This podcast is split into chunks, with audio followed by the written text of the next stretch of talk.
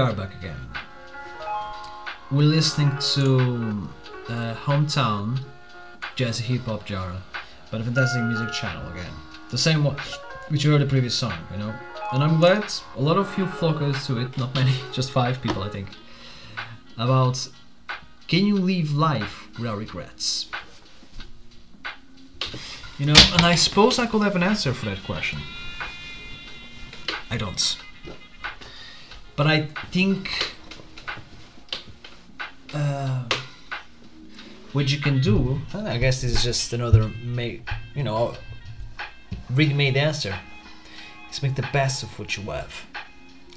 Regret is kind of big part of you. It makes you reflecting of what you have to do, of who you are, and what are the circumstances of the things that you must accomplish.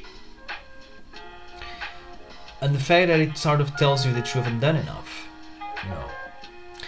If you ever come yourself to feel yourself with regrets, I'm actually a bit more awakened than I was yesterday. Um, well, try to search how to handle regret. What made you regret? Assess it. Talk to it with someone. And find a way to do something that finally erases that regret. And sometimes regret was about, you know, obstacles which you didn't manage to succeed, which left you almost without anything, you know. With all the feelings, not even experience, but just the bitter taste of loss, you know. Feeling that all you have done was almost for nothing. Feeling that you lived a lie, you know. But sometimes those lies that came onto your life weren't done by you, but told to you. And you just. What are you gonna do? Nothing. You ain't gonna do nothing about it. You cannot stop uh, the past, for it has already happened. You can only prevent the future. But immediately the future gets bleaker and difficult. The more mistakes you make and the more regrets you have to.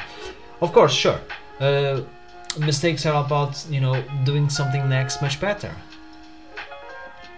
But what if your life is nothing more than just a mistake? What if you were born as a mistake?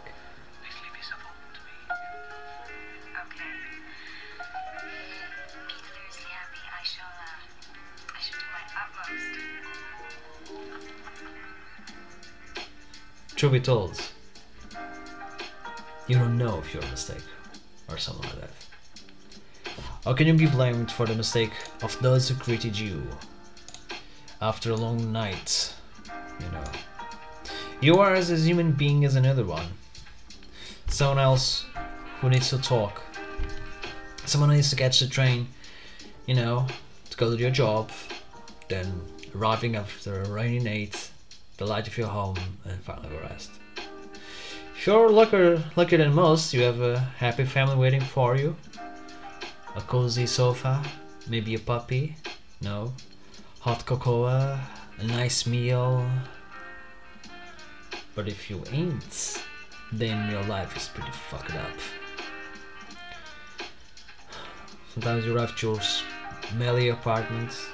There's nothing waiting for you but bills, the bugs that live inside your bed, the holes, the humid, dirty walls which you live in, the misery which you created yourself to, in which you are a part of it.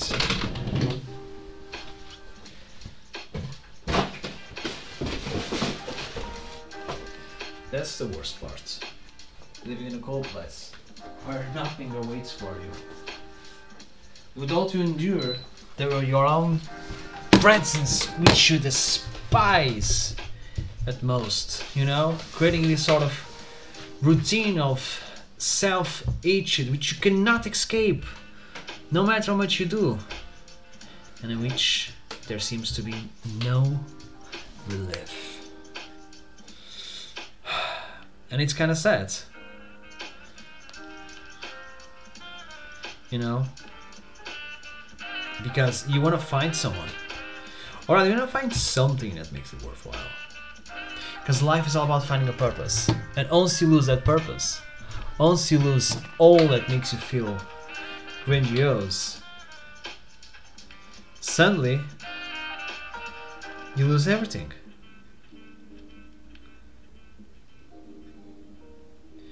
You lose a lot. And you want to find a way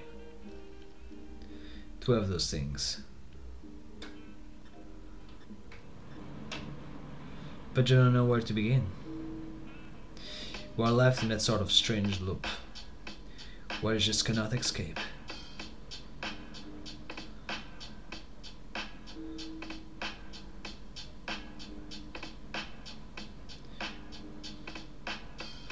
Where you might have no other choice. Where you just have to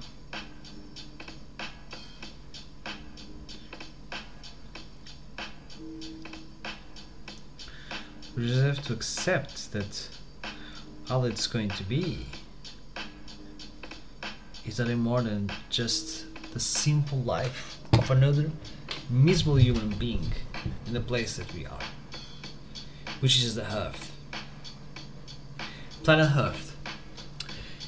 In your nation, in your city, in your hometown, on your streets, on your house, on your bedroom, on your head. And when, when your gut is your head,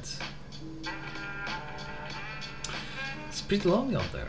Unless you were able to, you know, go to the cinema, go go out to buy some foods, um, take a hike. When you're just left with your thoughts, you feel that what meaning is there? You might go to work, you know, you talk with people you like, talk with people you don't like. But at the end of the day, they got their little lives and you got yours. And yours just might be that boring.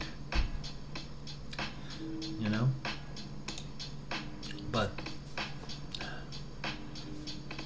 you buy some trinkets, some materialistic little thing that is just gonna be useful to you, but then you put it on the shelf and you forget about it and where it goes. And when you come to realize, never really worth that much money, never really worth of your time, wasn't worth absolutely nothing. You feel that? I guess I'm sleepy again. And you feel that in the kind of worthless. Now the music is a bit, but I'm giving a really downtrodden speech, you know, like um, really miserable. I'm sorry. I actually feel sort of okayish in I being miserable.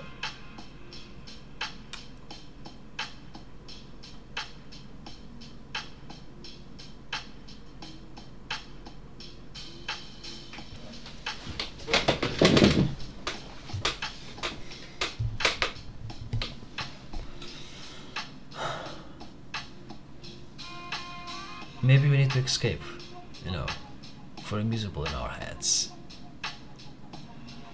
When you hate yourself that much,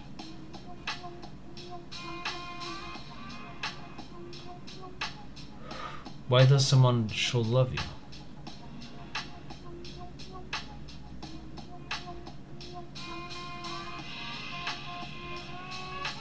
When you think yourself so low,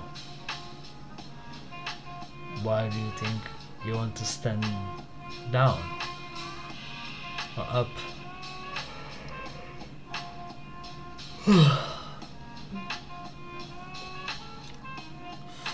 hmm.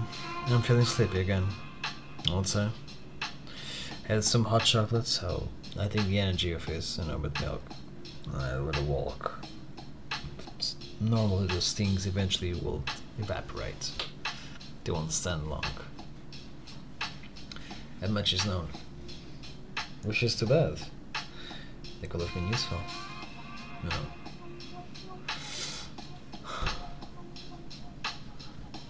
I think um, I think I want to talk about something, the future, what it entails to it, which I might be something I'll do in in in the future. I think in my next video, I want to see where can I go because those things are what's necessary. They're what makes you happy in life. Or you fill you with energy and a sense of nostalgia. And I feel like this when I watch these and hear these. I feel that sense of nostalgia. A sensation of something that happened in the past, you know, but more like a past that I've missed. I always thought that maybe I could have a normal life, but I don't. I never will. And that's the thing that most people don't realize. The standards of what is to be normal is really left up to your interpretation. And there's no s- specific serious standards when it comes to that. It's kind of up to you, you know?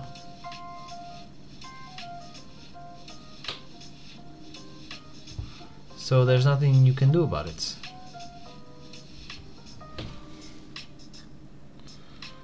And neither can I control what has happened in the past. You know, I was gonna do a, a, a big ass video. I was thinking of something like that, but um, I don't think I'm gonna do that much. Maybe just 20 minutes, you know, because what's the point of trying to pressure something in which you know you're not even gonna focus on that? Actually, I might even cut the video right here, right now. Well, I say video, but it's not a video. It's a, it's a, it's a podcast. It's a reflection. It's a program So it's You know, it's just something. Whatever it is, I have no idea. But maybe one day I'll find out. I hope so. I really do hope so. Suffice to say, whatever it is, whatever it was, I'm sure something will come up. You know? Maybe one day I'll make something out of it. Whatever it is, wish me luck. Alright then. I have gotta leave. I'll see you soon.